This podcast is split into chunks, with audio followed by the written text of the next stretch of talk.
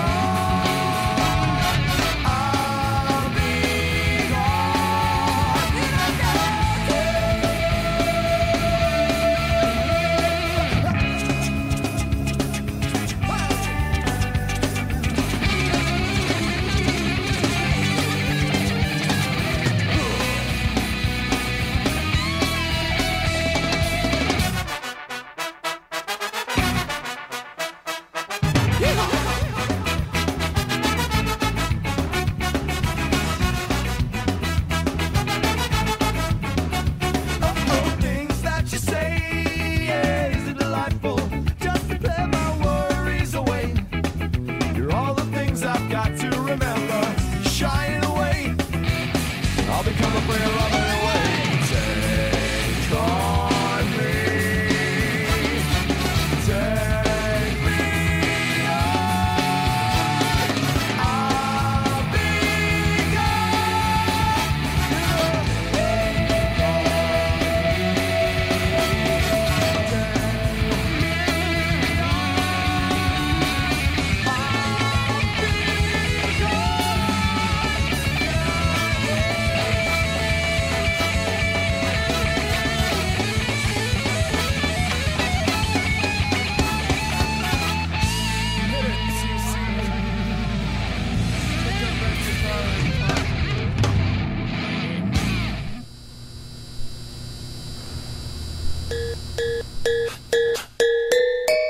Acabaram de ouvir Take On Me na versão do Real Big Fish, não do Ahá, para começar um novo programa hoje de figurante. E quem que a gente vai falar hoje, Thiago? Hoje a gente vai falar com o Fernando Mota. Fernando é estudante de engenharia mecânica na Poli, mas apesar disso é legal. Ele ama jogos online e tem ótimas piadas. Essa é a descrição do apesar amigo dele. é, né? mas... O Marco. O Marco, Marco Antônio, que Ah. veio aqui fazer programas de direito, que já deve ter lançado pelo menos algum. Exato. Ele que foi falar desse assunto interessantíssimo, que é, que é direito, agora a gente vai falar de outro interessantíssimo, que é engenharia mecânica. Ah, sim. Eu acho que engenharia mecânica tem coisas mais interessantes, meu sincero. Porque nesse bloco, por exemplo, que na verdade é um programa inteiro, que a gente mudou o formato e não se acostumou ainda, a gente vai falar de automóveis. Melhor que direito, vai. Eu ainda continuo falando primeiro, primeira música, mesmo que seja a única música do programa. Exatamente, a gente é meio lerdo. Gente, a gente tá um ano fazendo esse programa, fazer o quê? A gente já acostumou com outro formato. É a inércia, cara. Mas enfim, tudo bem, Fernando? Tudo bem? A gente nos conhece, né? Tô... Não, eu tô conhecendo vocês agora. Prazer estar aqui com vocês, rece- ser recebido por vocês. É, mas tô bem, como é que vocês estão? Ah, a gente tá bem também. Você quer mandar um, um beijo pra sua mãe, que tá aqui no figurante? tudo, se- eu sei que é um sonho, tudo. Ah, mandar um beijo pra minha mãe e mandar um beijo pro Marco que viabilizou essa oportunidade. Tá falando todo, todo bonitinho aí, não tá na CPI não, fica tranquilo. Não, a CPI é o circo do Brasil. Aquilo é entretenimento puro. Se eu tivesse na CPI, eu não tava falando tão bonito. Mas enfim, antes da gente começar hoje falando sobre o que mesmo, Thiago? Automóveis. Exato. Fernando, você quer falar pra gente por que você escolheu essa primeira, essa única música que é Take On Me? Então, o critério pra escolher essa música é que é uma música música que eu gosto bastante. e é isso. É, e, mas acho que, acho que ela mostra bem, para quem não conhece, um estilo de música que eu gosto bastante, que é o ska, que ele junta nuances do punk com metais, do, de, você pode ver que tem trompete, trombone, e eles pegam com uma música que todo mundo conhece, que é o que eu tenho com o do Ahá, pra fazer essa, essa brincadeira aí que eu gosto pra caramba. Hum, legal. Então você é funk. Mais ou menos?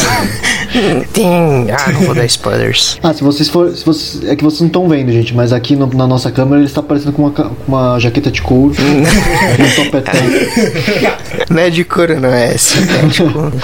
é, enfim, começando agora o programa sobre automóveis, né? A gente queria começar perguntando uma coisa meio essencial, assim, tipo, acho que todo homem já se questionou isso, por que, que a gente se interessa tanto por máquinas agrícolas, né?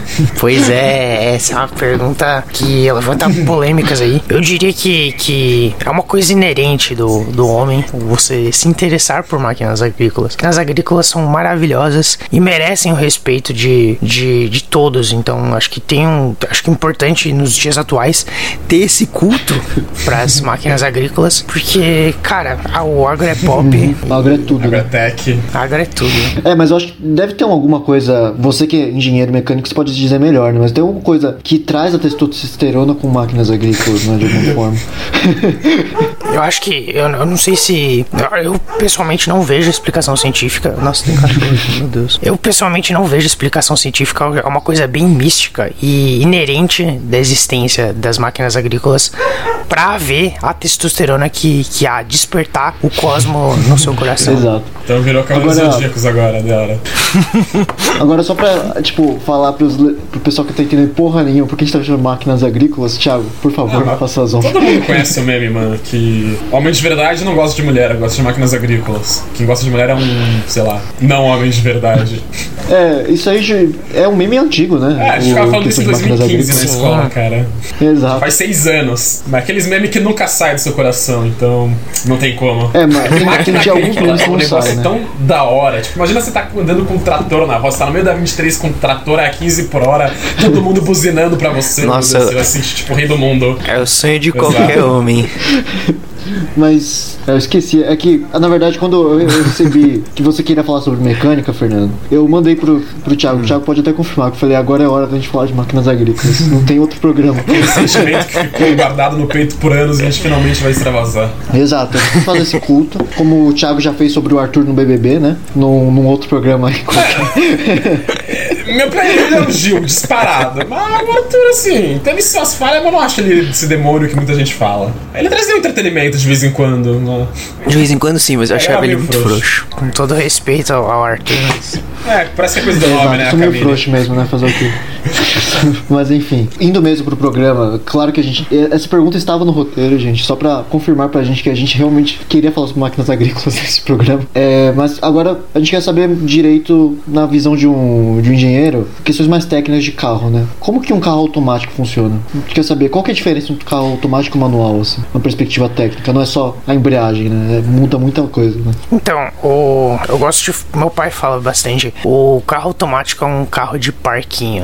Então, você aperta o acelerador, ele uhum. anda e é isso aí. Numa, numa perspectiva mais técnica, o carro automático ele evoluiu bastante ao longo dos anos. Então, os primeiros carros automáticos eles é, eram muito mais ligados a um mecanismo extremamente frágil é, que conseguia ver a partir da rotação se devia mudar de marcha ou não. É, mas hoje em dia isso é muito mais ligado à eletrônica. Então, o sensoriamento é eletrônico e ele consegue passar a marcha pra você e, e é muito mais confortável você dirigir dessa forma sem se preocupar com marcha e, e aí vira de fato um carro de parquinho, sabe? Sem o, sem o carro morrer no meio do nada, assim, no meio da rua.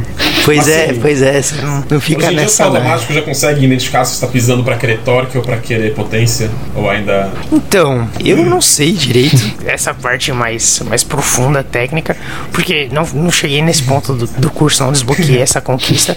Mas eu acho que se você, você consegue ainda controlar, se tem um pouco ainda de controle de marchas, pra, por exemplo, você consegue, quando você no carro automático, você tem o drive, que ele vai sempre, vai sempre na, na funcionar com base na potência. Mas você consegue pôr no, no, no 1 e no 2, é como se você estivesse colocando no marcha 1, na primeira marcha e na segunda marcha. E aí você consegue.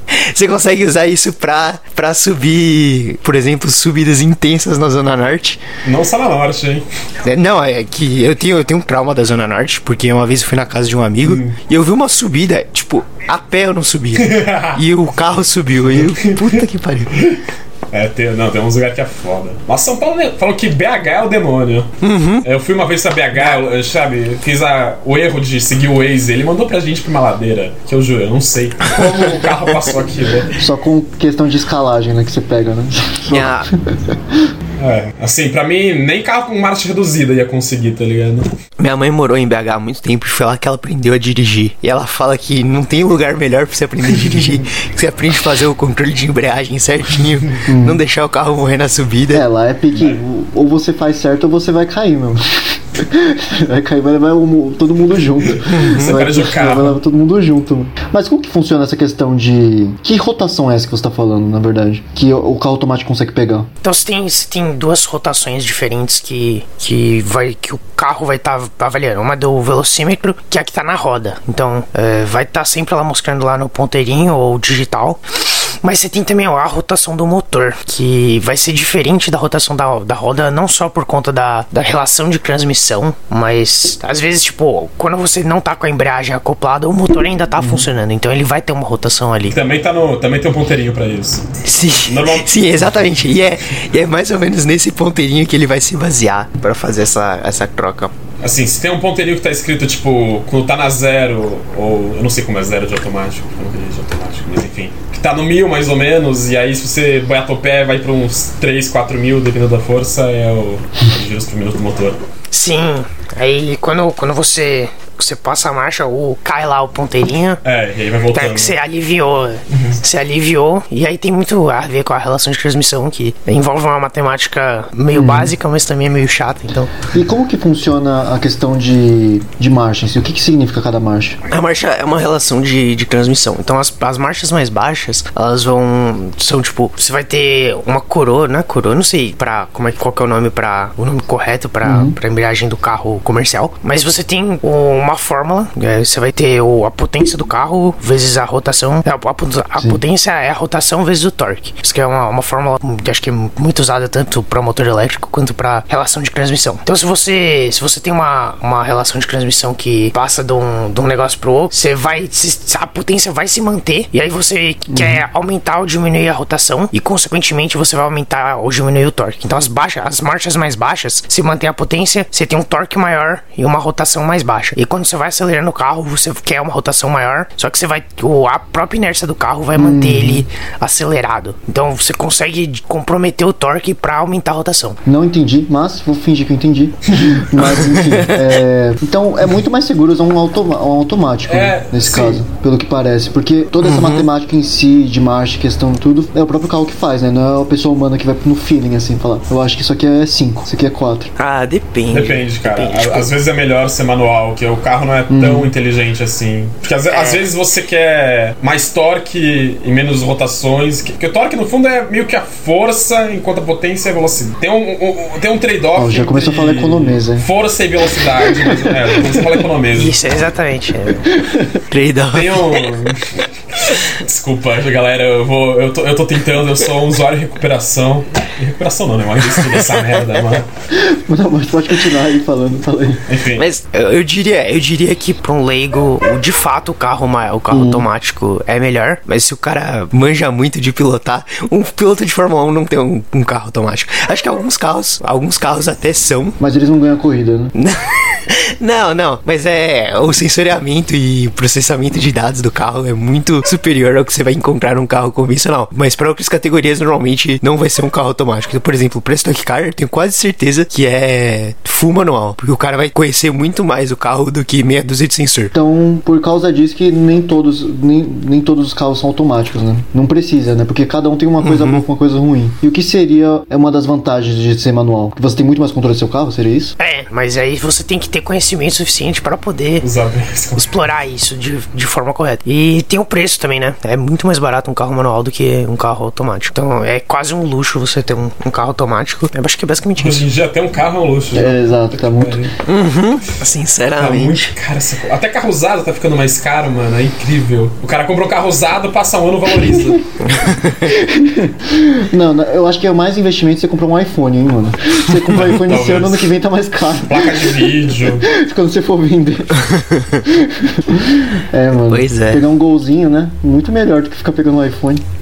Mas enfim. é, agora passando pra outra, ou- outra questão que a gente trouxe aqui sobre automóveis, a gente quer saber qual que é a dificuldade hoje em dia de se ter um, de se deixar popular a carro elétrico. Então, eu vi um vídeo justamente sobre isso por conta dessa pergunta, porque só pra revisar os dados, mas eles são baseados em pesquisas americanas. Por que americanas? Porque lá tem a Tesla e a Tesla é o, é o país que mais tem impacto da Tesla no, no mundo. E gostando ou não, o, a Tesla é o que tá mais avançado nesse aspecto de, de carro elétrico. É, então eles avaliaram alguns é, aspectos, então, por exemplo, o preço do carro, é, ele tinha que estar em torno de, de 36 mil dólares pra valer a pena, e hoje em dia tá nesse patamar. Então as pessoas têm, o preço não é a dificuldade, o alcance é, que seria outra dificuldade. Ele tá razoável hoje em dia, então ele consegue chegar aí num preço, num alcance que as pessoas utilizariam pra, pra vida delas. E por último, o, que é mais brutal é o tempo de recarga. Então, para as pessoas, o tempo de recarga precisaria para encher o tanque seria de 31 minutos, o ideal. O melhor, o melhor que a gente tem atualmente é o Tesla Mo- Model 3, que nesse tempo chega em 83%, né, que não é 30 minutos suficiente. pra carregar um carro? É, 30 minutos. É que se você comparar com um carro a combustão, você vai no, no posto, posto, bravo. 5 minutos você enche o carro. Então, tipo, pra você. A bateria do, do, do carro a combustão é o, a- o tanque de gasolina, então. É, é muito mais. Nesse aspecto, é muito mais cômodo pras pessoas é, você manter um carro a combustão do que um carro a. É, você a- deixa seu carro no posto e um carro fala, vamos almoçar lá, daqui a pouco E- eu volto. pois é. Ah, mas tem. Pior que tem restaurante fazendo isso lá, mercado. Até no Brasil eu já vi mercado fazendo isso. Você para o carro, deixa carregando. Sim, o, mas o, o que, o que limita, tipo, tem algumas formas de você resolver esse problema. Uma é aumentar a velocidade, mais intuitiva seria você aumentar a, a velocidade de, de recarga. Só que a bateria é o principal problema que a gente tem atualmente, que ela não, não chega, você não consegue carregar rápido o suficiente. Isso tem a ver com várias coisas. A primeira delas é a corrente alternada ser utilizada vastamente no mundo, é, em vez da corrente contínua. Então você consegue carregar, é muito mais devagar você carregar o carro. É, segunda coisa seria quantidade de. de ah, antes, antes de falar da quantidade, falar como que as, as baterias funcionam de fato. Você consegue, você carrega, você carrega elas por diferença de potencial. Então, quanto mais cheia tá a bateria, é mais difícil você encher. E esses 20% que faltam aí do, do Tesla Model, Model 3 para chegar no 100% são muito mais difíceis do que você, tipo, um carro que, que tá mais, mais baixo do, do Model 3 para chegar no Model 3. Faz sentido? Não sei se fez sentido. O, mas o, outra forma de resolver isso, se você se não for aumentando a velocidade de recarga, aumentando a quantidade de, de estações de recarga. Só que é, é muito caro você fazer uma estação de recarga. Então você, você fica num, num- numa sinuca de bico, sabe? Você precisa vender carro pra fazer estação de recarga, mas você precisa de estação de recarga pra fazer carro. Faz uma venda casada, então. Então você então fica nesse, nesse Embaixo uma coisa precisa ir pra frente pra outra é avançar também. O principal problema é. Ah, eu não lembro a expressão que. que meus amigos falam. Enfim, o principal problema que a gente tem, em poucas palavras, seria a bateria. Seria a bateria, no caso. Mas, tipo, você acha que atualmente no Brasil o campo é propício para só por causa da bateria que o, o a gente não é, não é popular, o carro elétrico? Não, eu acho que tem, tem aí toda. Teria que ter toda uma infraestrutura pra você viabilizar esse tipo de coisa. Mas é uma coisa que a gente tem que fazer o mais rápido possível. Ah, cara, a gente tá Tipo, tão atrasado em tanta coisa, 5G aí, a gente tá brigando com a China por causa de nada. É, Outras coisas além de Não. infraestrutura básica também, então. pois é, então. Acho que pro Brasil vai demorar um pouco mais do que pro resto do mundo pra gente chegar nesse, nesse patamar. Mas é uma coisa que tem que acontecer por conta de, de- das condições climáticas. Acho que o Brasil é, não tem tanto impacto por conta da nossa matriz energética ou uma série de outros fatores na pegada de carbono que a gente deixa no mundo. Acho que se pegar a China, os Estados Unidos, tem muito mais peso nessas coisas do que a gente. Então eu acho que é meio Estúpido martirizar a gente por isso. Então, vamos. acho Tem que de fato trabalhar nesses, nesses outros problemas que a gente tem antes de pensar em. Ah, vamos mudar a nossa matriz para carro elétrico. Mas a investimento em diesel, por exemplo, no campo, quando tava tendo a crise do petróleo, não, não, é um, não foi uma ajuda também? Pra deixar mais limpo limpo a, a emissão de gases? Mas diesel é pior que gasolina. É pior? Eu pensei que era melhor, não sei. É pior, é pior. Pior. Polui. É, é porque É que eu pensei o que diesel por, no... por ele vir de um campo mais limpo, o diesel, por vir da cana e tudo, não vir de petróleo, eu pensei Não, que isso é o mais- Ah, não, é o, é o álcool. O diesel, o diesel tem enxofre Ah, no tá. combustível A- álcool é melhor que gasolina, Mas- mas diesel é pior. O álcool, o álcool é, é mais interessante porque ele fecha toda aquela história, o ciclo do carbono. Você, você vai plantar a cana pra. E aí vai fazer fotossíntese, vai pegar o carbono da atmosfera. E aí você queima o carbono, então, queima a- o álcool da cana e joga de volta esse, esse. O mesmo carbono que tava no- na, na atmosfera e a planta absorveu, você joga de volta. Então, não é uma alternativa interessante o Brasil ter, ter esse, esse tipo também? Sim, o, o, o- o álcool é uma, uma alternativa interessante. Eu acho que vale a pena você investir no carro álcool. Mas a, a verdade é que ele é meio merda, né? Gasta muita. Então. Não dura muito, né? A autonomia do carro é pouco. comparação com gasolina. É, Sim, ele tem até mais potência que gasolina, mas a autonomia é ruim. eu acho, eu acho que é interessante falar. Do projeto que eu trabalho, a gente trabalha com eficiência energética e o melhor carro que a gente tem, que a gente não, não é meu carro, mas o melhor carro que tem no Brasil atualmente nesse aspecto é um carro da, da Universidade Tecnológica do Paraná, de Pato Branco, que ele é movido a álcool e ele faz 700 km por litro. Caralho. É, mas é uma, é uma coisa assim, é protótipo est- extremamente otimizado, cabe uma pessoa só, então, tipo, não viria uso urbano, tá ligado? Mas você consegue, você consegue ver como que dá pra explorar esse tipo de tecnologia, não é porque. Inclusive, não tá no script, mas você me lembrou de uma. Você vai terminar isso ainda, desculpa. Não, pode. Não, já falei. Desculpa. É, não sei se tá azeitando Não, fica tranquilo. Mas me lembrou que eu vi um negócio uma vez que estavam fazendo um ônibus a água no FRJ. Acho que esse bagulho de água é, deve ser. Eu não, não sei, mas é, entra um pouco no, no bagulho você fazer eletrólise do hidrogênio, eu acho. E aí usar o hidrogênio como combustível, não pra você usar como, sei lá, combustível que nem você usa gasolina. Mas você tem uma célula de carga que transforma esse hidrogênio de volta em água e aí tira a energia disso. Então você vai fazer juntar oxigênio e hidrogênio. Eu não sei se é isso ou se ele solta oxigênio. Não, não, não faz muito sentido isso. Eu não tenho certeza, talvez se só hidrogênio e não água em cima. É, ele coloca umas plantas ali, faz fotossíntese e move tudo. Aí só... é assim que funciona. Mas então é interessante ver que tem muitas outras alternativas além do carro elétrico, mesmo que o carro elétrico seja o mais limpo de todos. Não obrigatoriamente. Comparando todos. Assim. É, não? se, Então diga aí, economista. se a matriz elétrica do seu país for Uhum. poluente, Não, sim, aí a gente vai, a gente vai ficar tirando. Peraí, peraí, que Isso. isso, aí. Eu sabia que isso ia vir à tona. e, e é uma coisa que é bem debatida na, na engenharia, se vale a pena ou não. Então você pega um, um gerador de diesel para alimentar a sua rede elétrica. O gerador diesel, ele vai sempre estar operando no ponto ótimo do motor. Ele vai sempre estar entregando a melhor eficiência possível. Um carro a diesel, por exemplo, não faria isso. Ele vai estar operando em outros pontos, então até quando o carro tá parado, ele tá consumindo, mesmo que pouco, combustível. Então ele vai estar poluindo. Você, você vai ter o. Como é que fala? Um carro elétrico vai, vai acabar sendo mais, mais limpo, mesmo que numa matriz energética É, mesmo suja. que você colocando macro, no final todo mundo desmata, todo mundo É. ruim, assim, mas tipo, olhando o carro em específico assim, ele não emite nada, né? É. Ele, ele, ele auto, ele se autoalimenta, assim. Mas claro que tem toda a questão, assim, até as matrizes que a gente fala que são limpas aqui no Brasil, não são tão limpas Pois é. assim, né? Porque, Nossa, então, hidrelétrica solta metano por conta da decomposição do material embaixo. não, além de destruir todo lugar. Pois é, vai, pois né? é, Quando exatamente. você inunda. Então, é, eu não sei isso do diesel, mas aqui eu, eu, eu tinha lido há muito tempo um negócio que comparou usando a emissão média de CO2 da rede elétrica de cada país, de vários países, e mostrou que em alguns países, com a emissão média dela, se pegasse essa emissão média, não uma máquina ideal de diesel, ficaria, soltaria mais CO2 do que um carro similar à gasolina. É, mano, mas se a gente quisesse um mundo que emitisse coisa muito limpa, assim, todos os países deveriam estar usando nuclear, né? Praticamente. É. E assim, É. talvez nem, nem carro teria, daria todo mundo tipo metrô, ônibus, bicicleta. Sim, é, isso, transporte e, aí entra na nossa próxima pergunta, Fernando. Que é tipo, os carros, os carros hoje em dia, vou olhando pra São Paulo, que é uma big, big cidade. Nossa, vai tomar no cu. cidade é Big foda, cidade. hein? Vai tomar no cu. Vai tomar no cu. Mas tudo bem. É que é uma cidade enorme, assim, uma metrópole. É, Não, uma não, não a ser megalópole. megalópole, né? Ah, os- Eu não sei. Eu não sou geógrafo, não sei essas coisas assim, mas, tipo, os carros são uma. Você, na sua opinião, os carros são uma, uma pedra no sapato quando a gente vai discutir mobilidade urbana? Ou até mesmo sustentabilidade, né? Eu, eu, eu vejo como de fato uma, uma, uma pedra no sapato. Mas eu, não é um campo que eu, que eu estudo aprofundadamente, mais aprofundadamente. Relaxa, todo mundo aqui, né? Ninguém sabe nada, é tudo palpiteiro aqui. Não, Não é não. especialista em nada aqui. Mas, por exemplo, o carro elétrico é um bagulho que, que eu sei falar com mais propriedade, porque eu vejo mais, vejo mais frequentemente.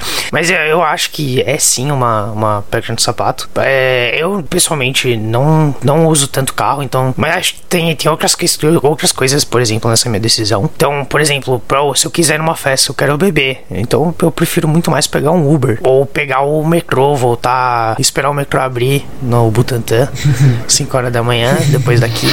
Mas eu, eu acho muito mais, mais cômodo ter alguém que dirija pra mim, e em alguns casos até mais barato, do que eu ter meu carro, pagar IPVA, pagar gasolina. Puta, que inferno. Estacionamento. Estaciona, nossa senhora. Estacionamento. Então acho que pra usos pontuais o carro é válido. Então, tipo, você quer ir pra praia. Eu acho mais. Você não precisa de um horário específico pra ir É. pegar o ônibus, né? Então, tem, tem todas os- as comodidades de você ter um, um carro, mas você tem também os, os contras que é pagar coisa pra caramba. Então, mas eu acho que acho que é de fato uma pedra no sapato, então a gente tem que pensar, principalmente quem mora em grande cidade, em usar cada vez mais é, o- o transporte público. Acho que agora não é um, bom momento pra.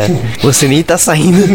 Mas quando tiver tudo normal, daqui um tempo, não sei quanto tempo, 2030. 2030, Se você estiver aí se aposentando, pode pegar. É melhor ser. é melhor. Se você estiver em São Paulo, é muito mais fácil você valorizar toda essa infraestrutura que a gente tem do que você ficar nessa Quando você, nesse rolo. quando você tem acesso, né? Porque a maior parte da cidade não tem. Hum, tem isso também, né?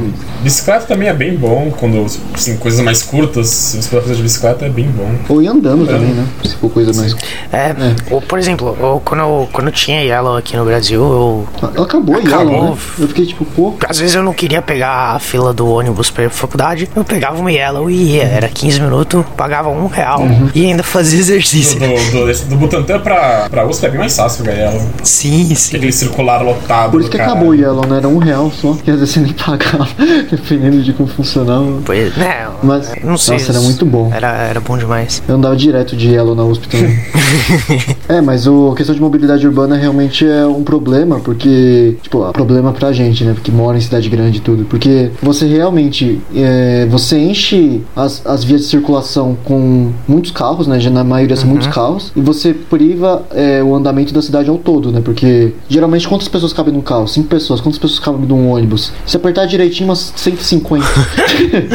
Cabe cinco pessoas no carro, mas em média não dá nem duas. né? É, então. exatamente. Por mais que caibam cinco. Metrô, você leva não sei quantas pessoas em, só, duas. em só um vagão. É que assim, o, o- o- você pegar o metrô, você não tá concorrendo espaço com o carro, o ônibus concorre. Sim, né? sim, Isso que é foda também, porque se tiver muito carro, os ônibus ficam lerdos também, né? Exato. E os táxis também, os, os Ubers também que a gente fala, né? Uber. Fica tudo. E a cidade para, né? É. Por causa de umas dezenas de pessoas que, que saem junto, né? De carro. e tudo. Dezenas? Dezenas. Centenas. Centenas. Centenas.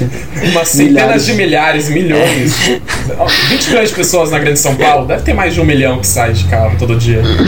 Não, sabe, eu, eu, eu fui infeliz quando fui falar isso. Na Fórmula 1, no fundo, quem é quem tem o melhor carro e pronto ou faz diferença o piloto? Então, sim, no fundo, quem tem o melhor carro ganha. Então, ó, Uhum. você pega, por exemplo, ano passado, a Mercedes tinha um carro absurdo comparado com os outros. O- Nos últimos todos os sei lá quantos anos. Sim, né? sim, é. Mas eu pegar o ano passado que foi que eu acompanhei com mais um pouco mais de profundidade que eu costumo acompanhar. Então, por exemplo, o Hamilton, ele é, é um piloto bom, é um piloto bem Sim, bom. Sem dúvida. Mas não é um absurdo, tipo, ele manda muito bem e tal, mas não é um absurdo que nem outros pilotos que a gente já viu. Não vou entrar em Não detalhes, mérito, né? porque eu tenho opiniões fortes nesse aspecto. Fala aí em off. É, por exemplo, o Bottas, que era o parceiro dele, eu acho um, um piloto medíocre. Ele não é um piloto Sim, tão. Nem, nem. Eu não sei nem se eu diria que ele é bom. Assim, ent- ent- não entrando em polêmica já, porque eu quero entrar.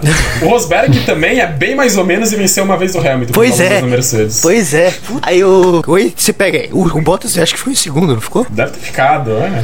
Porque, mesmo sendo um piloto medíocre. Mas esse ano já, esse gap já diminuiu e o Bottas tá, tá mandando mal pra caralho, assim. Pra um carro que, pra um, pro desempenho que que ele teve ano passado, por conta do carro, ele não tá nem entregando metade. Tipo, tá ridículo, assim, sinceramente. Então você acha que vai mais da máquina mesmo do que o próprio do próprio atleta, atleta. Eu não sei, eu falo atleta. né? É, é de fato um atleta. Do Piloto. piloto. Eu acho, é muito mais é, do carro do que do piloto, atualmente. Então não é culpa do Rubinho. Não, o, Não é, assim. o, o Rubinho era, era muita maracutaia, velho. Fala pra você. Ele, ele não era. O, o Rubinho, assim, o, que, ó, o Rubinho, assim, ele, ele era bom, só que ele aceitava muito fácil ser capaz. Exata, exatamente. Essa. É, mas pagando bem, velho, que mal tem pra você. É, eu, eu gostaria muito, mu- muito de ter o dinheiro do Rubinho sendo meme. Tudo bem. É. Pode falar que sou lento, Problema. foda-se. O, É. É, essa história, ele. Os caras. É, mas é, você- uma equipe de Fórmula 1 sempre vai ter o pr- primeiro piloto e o segundo piloto. E o Rubinho, por acaso, por mais que ele seja um piloto bom, ele era o segundo piloto da Ferrari. Então, ele ficou com esse, esse legado pra ele. E assim, sabe? mesmo sendo bom, o Schumacher era melhor. é, ainda assim tem isso. Mas o, o, Mas- o Schumacher, eu acho. Eu não, eu não vou falar porque o cara tá zoado. Ok. Ele ainda tá de coma, né, o Tá, Schumacher? nossa, tá consumindo dinheiro É. da família dele aquilo, velho. Tadinho. Nossa Ah, senhora. mas ele que ganhou tudo. Enfim, mas o que eu ia falar, que eu acho também. Quem era um bom piloto, mas sempre tava com azar de estar nos carros pior, é o. Nos últimos anos recentes, assim, que eu cheguei a ver, é o Alonso. O Alonso, porra, o Alonso é subestimado esse cara. Condenado. Mano, ele na Ferrari, concorrendo com os caras da Red Bull ponto a ponto, com o carro muito Pois pior. é, Ah, o- alguém falou no passado pra mim uma frase que me, que me marcou. Você pega a Ferrari de 2004, aquilo lá era um absurdo. Mas com- aos poucos a, Ferrari foi virando uma, uma boa equipe mediana, concorrendo aí com a, com a Indian Race, por exemplo. É Indian Race que fala? Aque- Aquela rosinha do Pérez. Não lembro. É os indianos lá. Aham. é, eu sei, é. Mas acho que não é. Atualmente quem que Não tá sei. no topo? Não É Red Bull e, e a Mercedes? Mercedes é, disparado, assim. Sim. Eu não sei muito de Fórmula 1, vocês sabem mais aí. Só sei que foi pra Band agora. É a única coisa que eu sei. Sabe parte da TV só. Exato. É, agora indo pra próxima questão aí, pra já indo pro final do, do nosso Force programa. India, isso. Force India, isso. Isso aí. India Racing, meu Deus. Indo encaminhando pro final do programa, a gente só queria saber uma coisa pra você, Fernando. É por que tão di é, é difícil fazer um carro nacional? Por que a gente só tem carro de marca estrangeira aqui no Brasil? O que aconteceu com a Gurgel? Isso aí eu diria que é uma pergunta muito mais ligada à economia do que pra engenharia. É, mas não é tão difícil assim você construir, construir um carro nacional. Mas a indústria no Brasil tá meio furada. Tiveram alguns investimentos, mas foi, muito fraco. É, inclusive a Ford saiu daqui do Brasil. Não é uma coisa que também tá vi- viabilizando. A, For- a saída da Ford não tá necessariamente viabilizando o- o- a existência de outras marcas nacionais. Mas vocês, como, como economistas, o que, que vocês. O Thiago é sabe contador, falar melhor. né? O Thiago sabe falar melhor aí. Sei lá, mano. É isso aí. É isso aí. É sobre isso. É, os outros países. Se os outros países são melhores pra fazer carros do que aqui, eu, tem um estudo que eu gosto bastante, que é literalmente é, a Toyota, eu acho que é a Toyota, alguma montadora, tem uma fábrica em São, no, acho que no interior de São Paulo e no lugar do Canadá, que é literalmente igual, a mesma fábrica. Eles eram igual a planta, eles usam todos os mesmos processos, sabe, essas coisas administrativas, processo, de decisões de produção que vem lá de cima, tudo igual. Só que lá tem uma produtividade muito maior, lá com produzem muito mais carro nessa mesma fábrica com o mesmo número de funcionários. É isso no fundo. Se lá é muito melhor, em outros países é melhor pra produzir, você produzir nos países que são melhores. Ah, mas mesmo assim, a pro- produção nacional de carros no Brasil é mais voltada pro, pro mercado interno. Tal- Talvez assim pra, pra América Latina, mas é muito mais voltada pro mercado interno. Então, não sei se até que ponto essa comparação é justa, mas eu entendo ela, sabe? É que tem algumas linhas que são. que não vem pro Brasil, né? Especificamente, né? Tem vários carros no Tem Brasil. vários tipos de linhas de várias marcas diferentes que não vêm pro Brasil. Só tem as mesmas, assim, né? E É que assim- às vezes até quando vem, vem tipo meia bomba. Você pega, por exemplo, o Veloster da Hyundai, de uns anos, tem uns bons anos já aqui, que nem sei se tem ainda, mas ele lá fora é um carro absurdo. Aqui no Brasil, mano, era um motorzinho fraco, não entregava nem metade do que prometia. Putz, broxante, sinceramente. Mas por que você acha que isso acontece no Brasil? Porque o Brasil é um mercado que tem uma malha, uma malha rodoviária gigante, assim. Por que eles não olham com mais atenção? As marcas estrangeiras, agora falando, né? Eu sinceramente não sei, Não sei se por questão de. Acho que eles devem fazer alguma pesquisa de mercado para entender quanto que a gente pagaria e com base nisso eles estabelecem quanto que vale a pena de fato investir no, no carro, sabe? Então, às vezes, tipo, é, o, bra o brasileiro quer um carro de que entrega uma potência legal, mas ele não tá tão disposto a, a pagar que as empresas esperam, sabe? Ainda tem em cima questões fiscais que eu pessoalmente não entendo, mas deve ter um monte de coisa em cima disso que, que justifica o, as coisas estarem como estão. É, porque parece que às vezes a gente fica esquecido, né, em relação às outras marcas. Porque, por exemplo, não, não existe Tesla no Brasil, né? Não existe muito, tipo, outros tipos de marca. Só tem, tem, Thiago, você que fez uma cara aí, tem Tesla, Tesla no É que Brasil. assim, eu acho que tem muita marca que não tem em vários países do mundo que, assim, que só tem país rico. E aqui não é um país rico também. Pois é. Eu não acho que assim, não tem aqui, ok, mas tem no nosso vizinhos, tem no Sudeste Asiático, não sei, Tem na África, é, tem que. Enfim, mas Ford, se quiser voltar pro Brasil e patrocinar a gente, pode patrocinar. Se quiser não voltar e patrocinar, eu já aceito. Eu também. Qualquer coisa aí, tá valendo. A gente pode falar bem do seu carro, qualquer carro aí. Falar bem Se do Gol. quiser, eu falo bem até daquele carro horrível. Se Nossa, a, Fiat, se a Fiat falar pra gente falar bem do Uno, eu falo bem do Uno. a Uno é bop, mano. O Uno é muito da hora. Eu gosto Assim, dele. o antigo, É, né? O novo é meio Eu gosto do. clássico. O Uno clássico é um carro incrível. mano. Cara, um, um, Principalmente se coloca uma escada em cima. um dos motivos pra eu não ir pro BBB é ter que falar bem da Fiat.